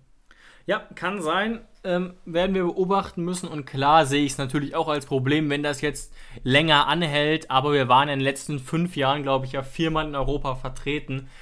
Deswegen sind wir ja schon ein Club, der sagen kann, mit uns hast du die Chance, zumindest nach Europa zu kommen. In eine, Richt genau. in, in eine ähnliche Richtung geht übrigens auch Tolga, der sich zur Qualität des Kaders äußert und auch kurz zu Hoeneß, also ähnliche Themen wie gerade eben bei äh, Jung King Shu hören wir doch mal, was Tolga uns geschickt hat. Also meine Stimmung ist ziemlich im Keller nach dem Ausscheiden gegen Molde und nach dem Ausscheiden gegen Fürth, vor allem wie man ausgeschieden ist und dann noch kommt hinzu die aktuelle Bundesliga-Situation, wo man sich in der Tabelle so befindet. Das Hauptproblem ist einfach, finde ich, vorne und hinten fehlt einfach Qualität. Vorne hat man keinen eiskalten Stürmer, der alles reinmachen kann und da fehlt ein Stoßstürmer einfach, ein Typ, der einfach vorne ein Ungeheuer ist, wenn man in die Vergangenheit schaut. Sowas wie Modest, Sandro Wagner, Adam Soloi. Und hinten wird einfach seit gefühlt Jahren nichts mehr gekauft. Richards ja nur geliehen, aber seitdem ich kann mich an keinen Verteidiger-Transfer erinnern in der Innenverteidigung. Und Hoeneß, er ist eigentlich ein guter Trainer, aber ich finde, er ist einfach mit der aktuellen Situation überfordert und ist kein Trainer, der für die erste Bundesliga geeignet ist. Also er ist ein guter Trainer, aber einfach nicht für die TSG gemacht. Ja, das ist nochmal eine neue Perspektive. Würdest du tatsächlich auch sagen, dass uns Qualität im Kader fehlt? Ähm, Qualität tatsächlich nicht, aber was er natürlich angesprochen hat, ist, ähm, einen wuchtigen Stoßstürmer im Kader zu haben. Das macht dich natürlich deutlich flexibler und das lässt stimmt. sich auch besser reagieren.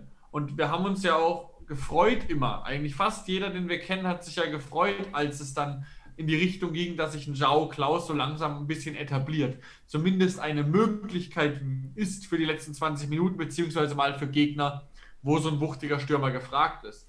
Aber wir haben uns ja wieder dagegen entschieden als TSG ähm, und gehen eben seit Jahren schon diesen Weg, oder beziehungsweise jetzt momentan äh, diesen Weg der eher kleineren, spielstarken Stürmer. Das ist natürlich auf jeden Fall so. Ja, und kann sein, dass das Teil des Problems ist. In der Defensive sehe ich es tatsächlich ein bisschen anders. Da, da wiegt es halt sehr schwer, dass Hübner und Biko so lange ausfallen und auch Akpo jetzt beispielsweise und auch Posch jetzt weg war. Also in der, gerade in der Abwehr kann man eben diese Personaldiskussion wirklich, ähm, Situation überhaupt nicht wegdiskutieren. Du hast es ja selbst gesagt, Jonas. Wir brauchten einen Innenverteidiger im Winter und den haben wir ja mit Richards auch bekommen. Ohne den hätte es wirklich düster ausgesehen. Ja, also für die Situation, die wir jetzt momentan haben, beziehungsweise hatten, absolut Top-Entscheidung mit Chris Richards. Äh, aber an sich, dass wir keine Innenverteidiger kaufen, liegt halt aber halt auch in den letzten Jahren dran, dass wir eigentlich immer mit Hübner, mit Biko, mit Vogt, mit Akpo, mit Posch, alles Mögliche. Ähm, dann noch Nuhu, den wir ja mal teuer gekauft haben, der ja gar nicht äh, in die Pötte kam. Aber wir haben ja eigentlich sehr, sehr gute Innenverteidiger und auch viele. Aber dass natürlich dann so eine Situation ins Rollen kommt mit so vielen Verletzten, das wünscht man natürlich seinem schlimmsten Feind nicht. Und deswegen hat man da mit Richards natürlich super reagiert. Was natürlich eine Frage wird für die kommenden Jahre.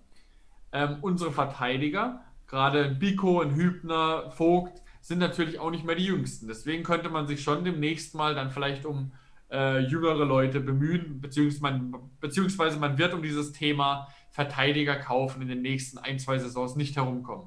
Eben, und genauso ein Richards wäre einer für die neue Generation. Die Frage ist halt, ob Bayern München den hergeben würde, aber das ist an dieser Stelle jetzt noch gar nicht relevant zu diskutieren, aber du machst es auf.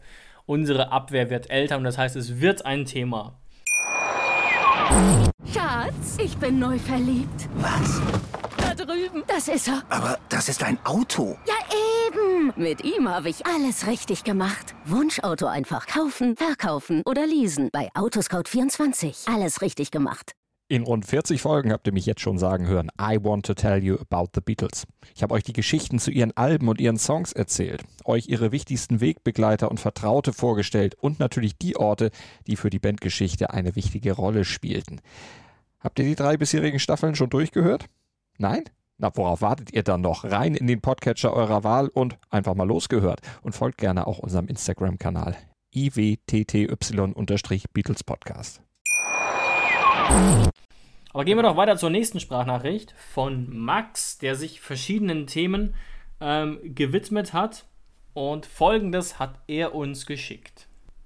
Also ich bemerkt habe, ist, dass unter den Instagram-Beiträgen extrem oft geschrieben wird, Hönes raus und so weiter und so fort. Und ich weiß nicht, also ich kann es nicht so ganz nachvollziehen, ähm, weil meiner Meinung nach spielen wir eigentlich in letzter Zeit extrem stabil. Wir haben viele Chancen. Klar, wir haben Pech, weil wir, slash Bibu, die Bälle nicht reinmachen. Aber wir erarbeiten uns die Chancen, wir haben die Chancen, wir machen sie halt einfach nicht. Wir haben einfach kein Spielglück und ich glaube, äh, das ist so das, was ich für mich im Moment als Problem wahrnehme. Und ja, also ähm, und zu Höhnes, also der Höhnes, äh, also ich würde ich würd ihm jetzt persönlich nicht äh, so viel vorwerfen, weil meiner Meinung nach waren die Umstände für ihn einfach extrem schwierig. auch bezüglich ähm, Corona. Immer 13, mindestens 10 Ausfälle. Uns fehlen viele Stammspieler. Klar, unsere Elf ist jetzt gut, aber das sieht man ja auch, dass Union hatte, glaube ich, ähm, bei, beim Spiel gegen Union haben wir einfach viel gespielt. Ähm, keine, äh, Union hatte zwei Chancen. Und klar, Hönes verkauft sich manchmal, wie zum Beispiel gegen Molde, wo wir die ganze Zeit mit hohen Bällen gespielt haben, was nicht wirklich erfolgreich war. Da werden die Bälle durch die Mitte deutlich besser. Das hat auch ein, zwei Mal funktioniert. Aber an sich würde ich Hönes ähm, eine Chance lassen. Hönes macht das nicht schlecht. Wir spielen eigentlich relativ gut. Wir haben halt einfach Pech. Äh, die Saison ist für uns eh schon jetzt fast gelaufen. Mit ein paar guten Spielen haben wir eventuell noch Außenseiterchancen auf Europa. Wenn nicht, dann ist das aber auch nicht so schlimm. Das Einzige, was ich hoffe, ist, dass wir ähm, Kramaric und äh, Florian Grillitsch halten können, weil es laufen extrem viele Verträge 2022 aus. Und äh, wenn wir das, wenn wir die irgendwie halten könnten und dann nächstes Jahr stabil, solide aufspielen können, ohne Doppelbelastung, dann finde ich, das, fände ich das eigentlich ganz nice. Interessant auch, was Max hier nennt. Er greift tatsächlich einige Punkte wieder auf, die wir schon mal gehört haben. Und auch interessant fand ich den Satz, dass die Saison fast gelaufen ist. Das hat ja auch Sebastian Hoeneß ähnlich formuliert. Und da kann man ehrlich gesagt nur schwer widersprechen. Aber auch er fasst eigentlich ganz gut zusammen, was wir jetzt schon von vielen gehört haben. Dieses Hoeneß Out, was man in Social Media liest, scheint wirklich in der Fanszene, zumindest in der Fanszene, die gesprächsbereit ist, nicht so verbreitet zu sein. Was man natürlich sich die Frage stellen kann zwischen dem, was Max äh, sagt, dass man Hönes nicht so viel vorwerfen kann einerseits und ob er vielleicht, wie Tolga sagt, leicht überfordert ist. Ist eine sehr, sehr schwierige Frage, die wir kaum beantworten können ohne Innensicht, aber gleichzeitig ist es ohne Frage eine sehr herausfordernde Saison ähm, gewesen oder immer noch. Genau, aber hören wir mal weiter, was wir sonst noch haben. Ganz genau, wir haben noch was bekommen von Gabriel, der auch noch ein interessantes Wort in den Mund nimmt, das wir heute schon verwendet haben. Gucken wir doch mal, was Gabriel uns geschickt hat. Ja, hallo Jonas, hallo David. Hier ist mal meine Meinung zur aktuellen Situation. Wir stehen auf Platz 11 mit 27 Punkten nach 23 Spieltagen. Wir haben 9 Punkte Abstand auf den Relegationsplatz Bielefeld momentan.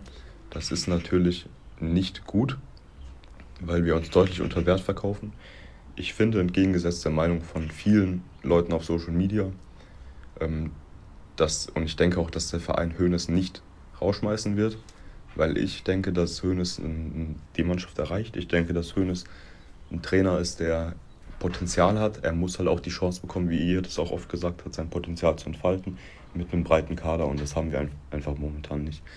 Meine Meinung noch kurz zu Molde. Ja, extrem bitter. Ähm, meiner Meinung nach eine Blamage. Hoeneß hat ja gesagt, es war keine Blamage. Ich hätte gesagt, Auftritt nein. Wir waren dominant, viele Torschüsse, aber Ergebnisblamage, das hat man schon im Hinspiel verloren. Definitiv. Ganz kleiner Nachtrag noch zu Molde.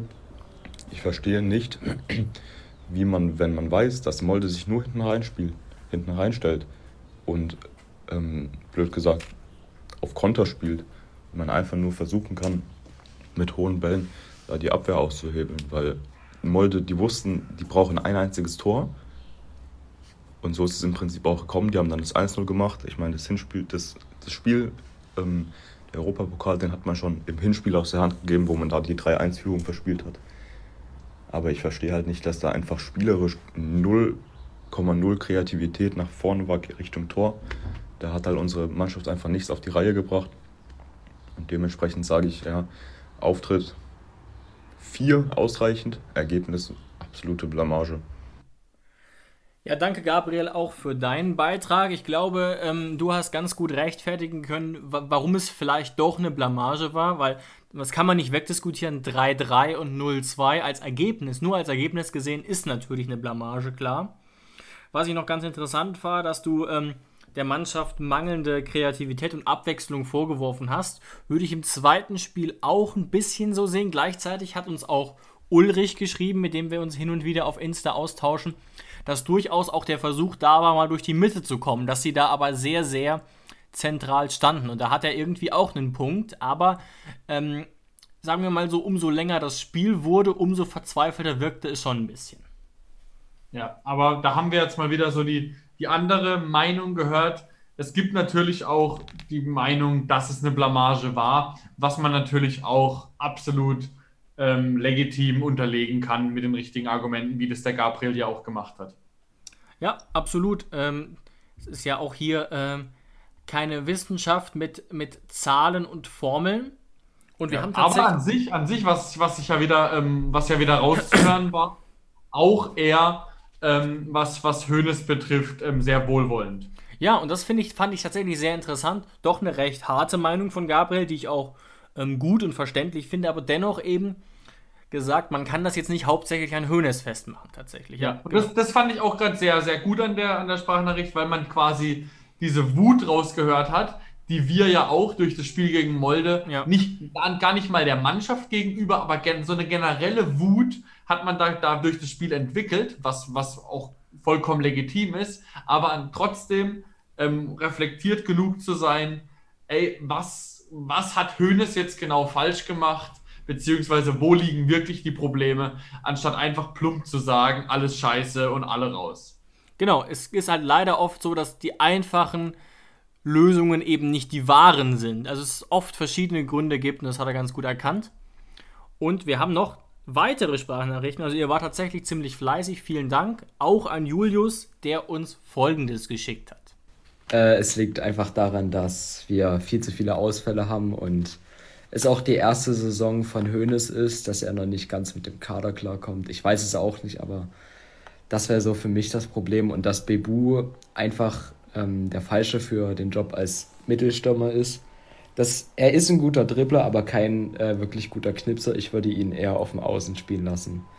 Und halt, wie gesagt, das große Problem, dass wir halt so viele Ausfälle im Kader haben, wie halt auch Werder Bremen letzte Saison, weswegen die auch so auf gut Deutsch gesagt reingeschissen haben. Und mehr habe ich, glaube ich, zu dem Thema einfach nicht zu sagen. Ja, interessanter Vergleich mit Werder Bremen. Passt eigentlich sogar ganz gut. Noch spannender fand ich aber die These zu Bebu, die wir ja auch so ein bisschen beleuchtet haben.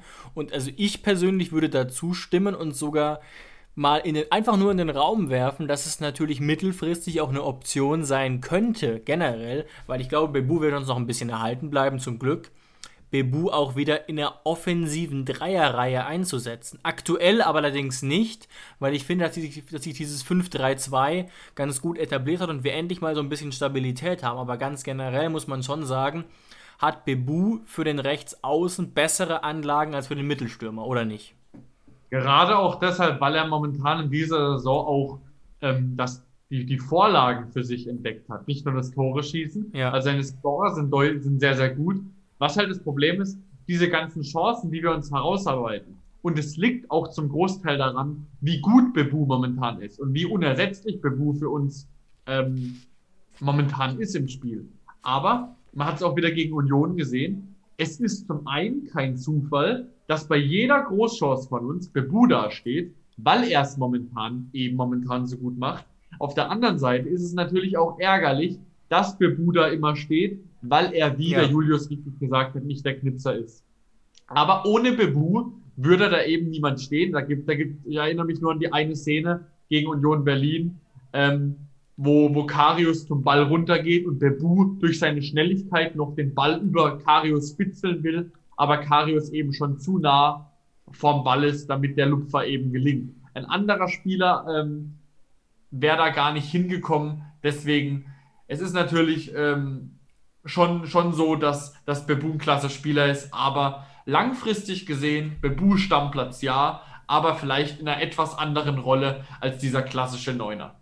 Ja, Teil des Problems, ohne es diskutieren zu wollen, ist natürlich auch, dass Kramaric sich so oft fallen lässt und dann Bebu der Einzige ist, der vorne den Raum besetzt, zusammen mit Baumi, die jetzt beide nicht die Knipser vor dem Herrn sind. Und das ist natürlich gleichzeitig ein Vorteil, dass Kramer sich fallen lässt, gleichzeitig aber auch ein erheblicher Nachteil. Und das ist einfach im Moment ebenso.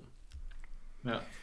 Wir haben außerdem noch eine Sprachnachricht. Ich glaube, die war tatsächlich ziemlich aktuell. Die bezieht sich generell auf die Situation und war nach dem Unionsspiel. Bekommen von 1899 Mirko.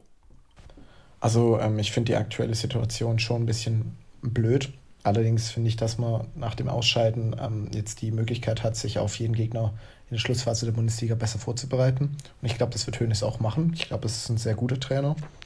Und ähm, ich glaube, der kann sich jetzt mit der Mannschaft zusammensetzen und genauso wie die defensive Probleme, die man jetzt relativ gut in den Griff bekommen hat, kann man jetzt auch die Offensivprobleme mit dem Abschluss und der Kreativität im Abschluss ähm, in den Griff bekommen. Und ich glaube, Hoeneß kann das und der wird es auch zeigen. Und durch die weniger Belastung wird dann auch die Verletzungshistorie ein bisschen besser werden, hoffe ich. Ich bin auf jeden Fall zuversichtlich für den Rest der Saison. Das wird mit Hoeneß schon noch gut gehen, glaube ich. Ja, danke auch dir, Mirko. Tut, tut ganz gut, mal wieder so ein paar positive Worte auch zu hören und dieses Zutrauen in Hoeneß und in die Mannschaft. Und tatsächlich hatte ich ja auch eben schon die leise Hoffnung, dass uns eben jetzt in den letzten ähm, zehn Spielen es stark helfen könnte, eben, dass keine englischen Wochen mehr kommen.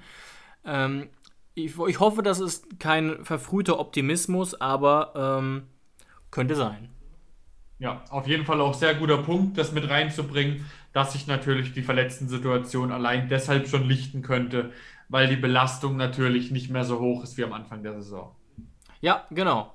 Und ähm, da sieht es ja jetzt auch langsam wieder besser aus. Auch ein Robert Sko dürfte wieder einsatzbereit sein. Oder auch, wenn er auf der Bank sitzt, tut er natürlich auch der Breite gut.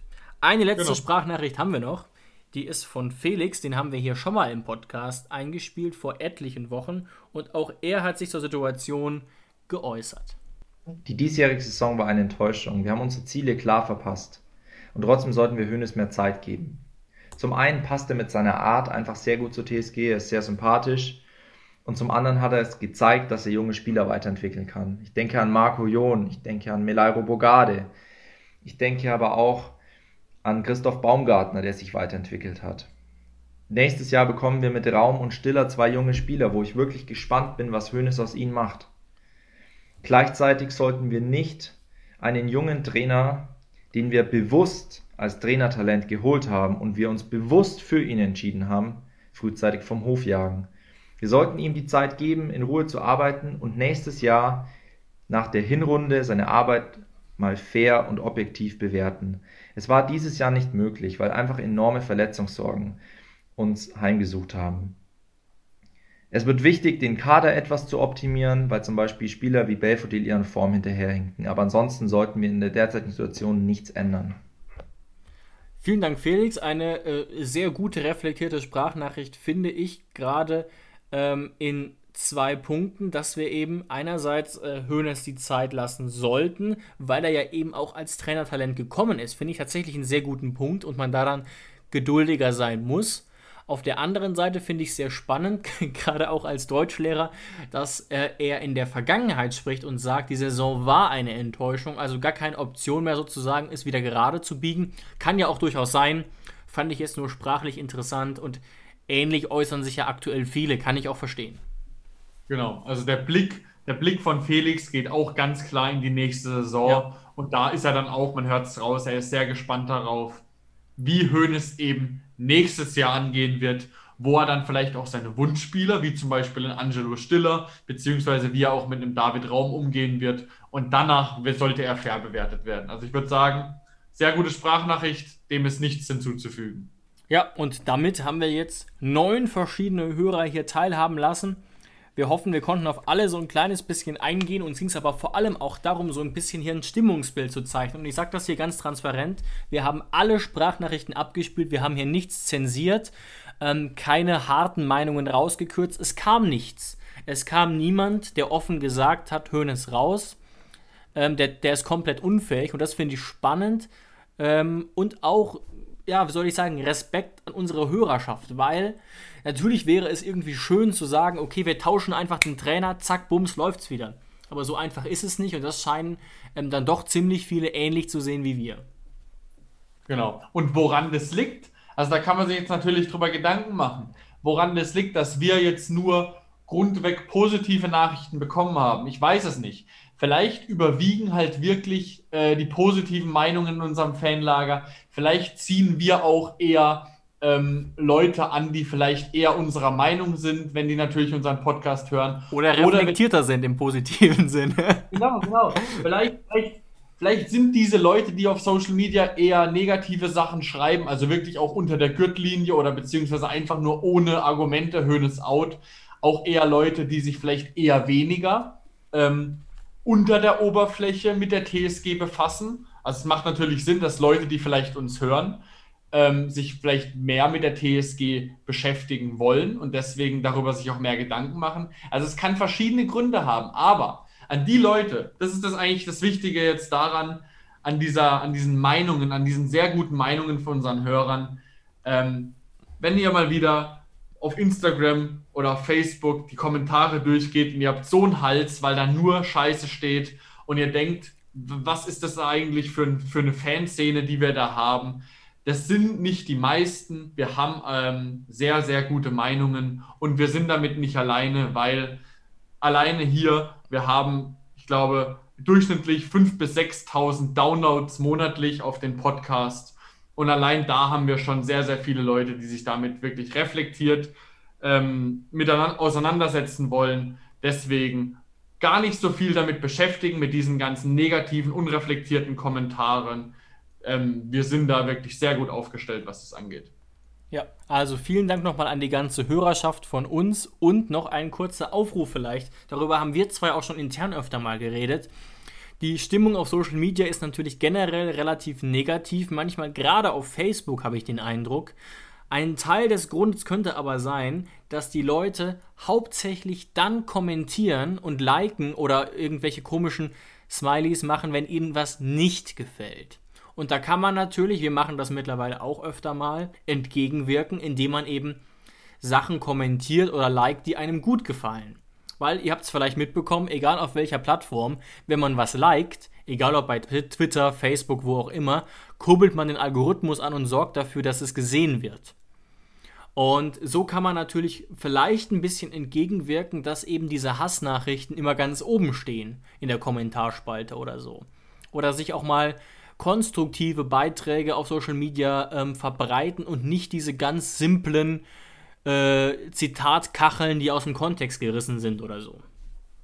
Genau, das ist noch ein, noch ein sehr guter Appell zum Abschluss dieses Blogs, weil klar, natürlich triggert es immer ein bisschen mehr, wenn man was Negatives zu schreiben hat, wie wenn man was Positives auf der Seele hat. Aber da vielleicht auch manchmal einfach sich mal kurz dann die Minute nehmen, auch mal für was Schönes, für was Positives, für was Reflektiertes zu nehmen und das dann liken ganz genau, um dem entgegenzuwirken. Sehr ja, gut. Und da freuen wir uns ja auch darüber, wir kriegen wirklich ohne Witz 99% nur konstruktive Nachrichten, die wirklich absolut nicht unter der Gürtellinie sind und dafür sind wir auch sehr dankbar. Aber wir wissen durchaus, dass das nicht normal ist, dass es durchaus auch ganz, ganz anders sein kann auf Social Media und man natürlich auch generell als Hoffenheim-Fan auf Social Media es nicht ganz so leicht hat. Genau. Damit haben wir jetzt schon ziemlich, ziemlich lange geredet. Wir haben bald Spielfilmlänge, aber wir haben noch einen wichtigen Punkt vergessen, worauf wir zumindest noch kurz eingehen wollen. Das ist das Spiel am Samstag um 15.30 Uhr gegen den VfL Wolfsburg. Eine wirklich harte Nuss. Der VfL aktuell auf, ja, vielleicht Champions League-Kurs, kriegen unfassbar wenig Gegentore und das dürfte doch eine relativ harte Nuss für uns werden. Schatz, ich bin neu verliebt. Was? Drüben. Das ist er. Aber das ist ein Auto. Ja, eben. Mit ihm habe ich alles richtig gemacht. Wunschauto einfach kaufen, verkaufen oder leasen. Bei Autoscout24. Alles richtig gemacht. Das wird verdammt ekelhaftes Spiel. Also wirklich, das ist gegen den VfL Wolfsburg 19 Gegentore bis jetzt dieses Jahr. Also die wenigsten Gegentore. Der ganzen Liga, ja. Der ganzen Liga, genau. 45 Punkte. Also ich würde tatsächlich sogar sagen, dadurch, dass Borussia Dortmund auf Platz 5 mit 39 Punkten, 6 Punkte weg vom VfL ist, also sie haben schon mehr als nur an der Champions League angeklopft. Sie haben vielleicht auch schon mal die Türklinke runtergedrückt. Kann man schon auf jeden Fall so sagen. Sie müssen nur noch die Tür aufmachen und durchgehen. Ähm, und spielen auch tatsächlich einen, einen, einen, guten Fußball, einfach ergebnisorientiert. Man sieht es ja. Ich wollte gerade sagen, gut, aber im Sinne von, ja, man muss es fast sagen, Schreuder gut. Attraktiv ist das nicht. Ja, und es ist einfach auch krass, wie wenig Gegentore, weil ja. momentan ist ja Kuhn Castells auf dem Weg, Rekorde zu brechen. Er, der VfL ist jetzt 666 Minuten am Stück ohne Gegentor. Das heißt, damit ist Kuhn Castells schon mittlerweile auf Platz 6 der All-Time-Rekorde. Irgendwie Platz 1 ist Timo Hildebrand mit 800, 800 irgendwas Minuten. Das heißt, es ist allein schon unfassbar schwer, momentan gegen den VfL überhaupt ein Tor zu erzielen. Was ja, wie jeder weiß, die Grundbedingung ist, um ein Spiel zu gewinnen. Ja, absolut. Und das könnte eben wirklich schwer werden ähm, für uns. Gleichzeitig ist der VfL jetzt nicht wahnsinnig torerfolgreich, zumindest für die Tabellenposition gesehen. Aber sie haben halt vorne drin einen wahnsinnig torgefährlichen, ja, fast zwei Meter Mann, auf den wir sehr, sehr gut aufpassen müssen, bei dem man fast hoffen muss, dass er sich ganz, ganz leicht ähm, zerrt am Tag davor und dann vielleicht nicht durchspielen kann. Wut Weghorst. Ja. 14 ähm, Tore in 23 Spielen, dazu noch vier Vorlagen. Das ist wirklich eine ganz, ganz starke Bilanz. Und man muss es leider sagen, es gibt noch einige andere Spieler im Kader, die wirklich eine sehr gute Saison spielen. Allen voran da ähm, natürlich ihr Kapitän und bester Vorlagengeber Maxi Arnold, der ähm, auf der Position in dieser Saison einer der besten ist, auf der, auf der 8. Ähm, auch so jemand wie Renato Steffen macht es aktuell sehr gut und ja, ähm, es spricht jetzt nicht direkt so viel für uns, muss ich ehrlich sagen. Und ein Mann, oh, das kann ich, das darf ich nicht vergessen, präsentiert sich gerade sehr gut beim VfL, den ich vorsichtig auf dem Zettel hatte für uns in unserer bekannten Folge 23.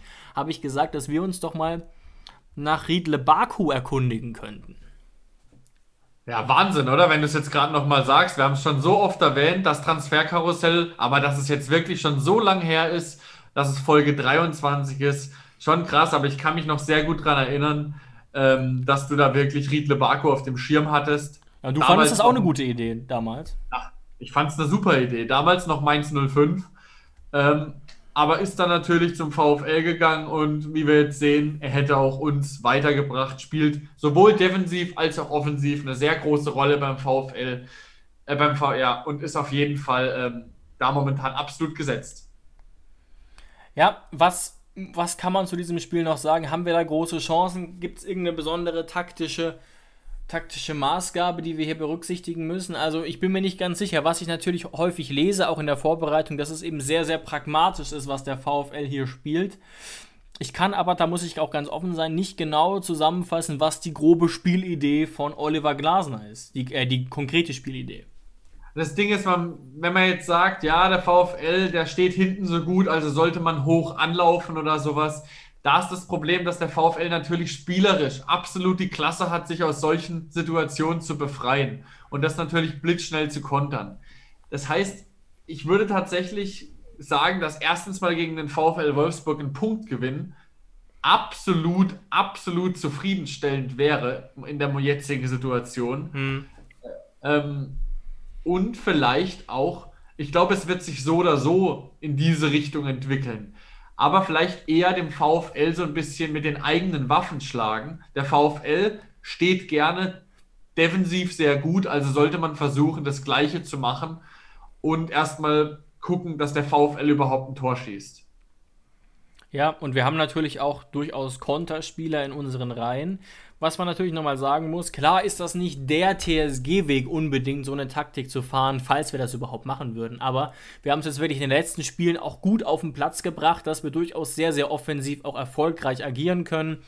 Sei es gegen Dortmund, im Hinspiel gegen Molde, gegen Union Berlin sah das offensiv zumindest spielerisch auch wirklich gut aus.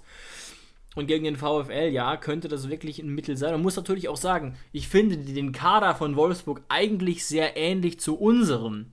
Aber Wolfsburg hat eben ein positives Momentum und sehr wenig Ausfälle. Das ist der große Unterschied. Ja, aber es haben, haben dann, glaube ich, schon noch ein paar Leute, die ihren Kader noch ein bisschen von unserem abhebt. Aber so an sich könnte es, könnte es mit ein bisschen mehr Glück oder sowas schon in die gleiche Richtung gehen, tabellarisch. Ähm, aber um das nochmal so ein bisschen zu bestärken, warum ich gerade gegen den VfL ähm, eher ihm den Ball geben würde. Weil wenn eine Mannschaft wie der VfL eher darauf bedacht ist, defensiv gut zu stehen, und wir haben ja tatsächlich in den letzten Wochen mehr als eindrücklich gezeigt, dass wir nicht die beste Mannschaft sind, wenn es darum geht, den Ball zu haben und bei einer tiefstehenden Mannschaft ähm, Tore zu erzielen. Da ja. läuft es ja momentan nicht so gut. Aber Kontertore haben wir, auch wenn es eigentlich nicht unsere Spielphilosophie ist, haben wir in letzter Zeit doch ordentlich geschossen. Gerade auch natürlich wegen Ilas Bebu. Und deswegen würde ich tatsächlich eher sagen, eine Mannschaft, die wenig trifft und wenig Gegentore kriegt, gib denen doch mal den Ball und Die wollen, die müssen die drei Punkte holen. Wir nicht zwangsläufig. Die müssen die drei Punkte holen. Und lass die nach und nach mal ein bisschen rausrücken und dann werden wir auf jeden Fall zu unseren Momenten kommen. Das heißt nicht, dass wir komplett passiv spielen sollten. Ähm, wir können dann schon noch mal ab und zu ab einer gewissen Linie pressen und den Konter erzwingen. Aber das heißt nicht, dass wir auf Teufel komm raus selber hoch stehen sollten, ähm, selber Handball spielen sollten, weil ich glaube, dann fliegt uns das gegen den VfL um die Ohren. Ja, man muss es einfach wirklich nochmal sagen, wir sind eben in diesem Spiel einfach nicht der Favorit. Ähm, ein Sieg wäre ein riesiger Erfolg, auch was das Momentum betrifft, was die aktuelle Form betrifft. Und ähm, Oliver Glasner konnte den VfL jetzt schon eben schon über einen sehr, sehr langen Zeitraum einstellen und es zeigt sich jetzt. Viele TSG-Fans wären, unterstelle ich jetzt einfach mal, sehr enttäuscht vom Fußball, aber Ergebnis, ergebnistechnisch funktioniert es sehr gut und erinnert mich so ein kleines bisschen an die Hinrunde vom FC Schalke unter Tedesco. Ja, wo sie ja auch noch deutlich erfolgreicher waren. Also sehr erfolgreich, vierter Platz, glaube ich, oder? Genau, genau. Und dann, äh, also das heißt tatsächlich, man muss, man muss sich das einfach mal auf der Zunge zergehen lassen. 666 Minuten hat keine Mannschaft in der Bundesliga gegen diesen Verein getroffen. Und jetzt kommen mhm. wir auf Platz 11 ähm, mit 40 Gegentoren und gerade aus der Europa League mehr als unglücklich ausgeschieden. Ja. Und, und wollen auf einmal da, äh, müssen auf einmal gegen den VfL spielen. Also es gibt, es gibt leichtere Aufgaben und deswegen muss man sich da wirklich zufrieden geben, wenn dann vielleicht auch ein 0-0 dabei rausspringt, ganz klar. Ja, und ich fürchte, damit müssen wir es eigentlich beenden. Ich sehe uns durchaus, ich rechne uns durchaus Chancen eben aus, aber eben nicht zwingend auf den Sieg. Und das ist ja dann auch mal in Ordnung. Wir haben uns jetzt unten definitiv freigeschwommen. Es geht darum, würde ich sagen, diese gewisse Stabilität, die wir haben, zu bewahren, auch im defensiven Bereich. Ähm, weil die ist ja eigentlich schon erreicht worden. Klammern wir jetzt mal das Rückspiel gegen Molde so ein bisschen aus das ja eben hauptsächlich ergebnistechnisch ein Problem war, dann könnte es jetzt schon wieder ein bisschen nach vorne gehen. Auch ein Stefan Posch könnte jetzt wieder im Kader stehen. Titel zumindest ja. der Kicker. Das wäre für die Breite schon mal wichtig. Und was sagst du abschließend, David? Können wir ja noch ganz kurz, wie eigentlich fast immer machen. Sag mal dein Ergebnistipp für das Spiel gegen den VfL. Boah, ich tippe jetzt mal ein bisschen unpopulär, aber auch mit ein bisschen TSG-Fanbrille auf 0-0. Ach ey, wie letzte Woche. Jetzt hast du wieder das gesagt, was ich im Kopf hatte. Aber, ich, Aber wir haben uns nicht abgesprochen. ja, ich muss es auch sagen. Also ich gehe auch mit einem 0-0, weil, oder, also entweder 0-0 oder vielleicht auch sogar ein 1-0 für den VfL, weil ich kann mir tatsächlich irgendwie nicht vorstellen, wenn der VfL wirklich seit 666 Minuten ohne Gegentor ist, dass wir da auf einmal hinfahren und äh, ein Tor schießen weiß ich nicht. Und aber wenn der V, wenn wir den VfL auch einigermaßen im, im Zaun gehalten bekommen, dann könnte ich mir 0-0 sehr gut vorstellen und würde mich dann über den Punktgewinn auch freuen.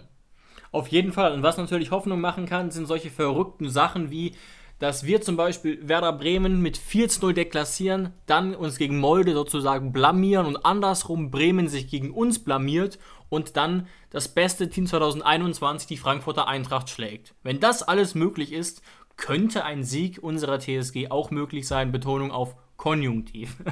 Und mit diesem grammatikalischen Phänomen möchte ich doch die Folge für diese Woche schließen. Mich bei euch fürs Einschalten bedanken. Hoffe, ihr hattet Spaß. Wünsche euch ein schönes Fußballwochenende und wir hören uns wieder Mitte der nächsten Woche. Macht's gut. Ciao, macht's gut. Schatz, ich bin neu verliebt. Was?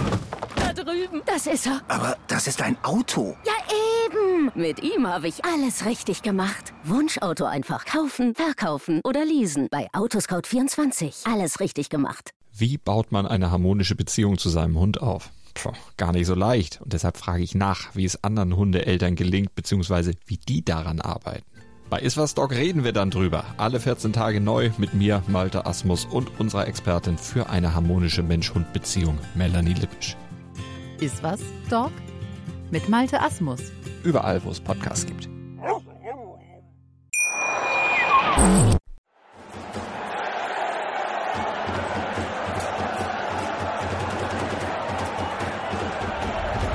Hoffefunk Der Fußball-Podcast zur TSG 1899 Hoffenheim auf meinsportpodcast.de. Schatz, ich bin neu verliebt. Was? Da drüben. Das ist er. Aber das ist ein Auto. Ja, eben. Mit ihm habe ich alles richtig gemacht. Wunschauto einfach kaufen, verkaufen oder leasen. Bei Autoscout24. Alles richtig gemacht.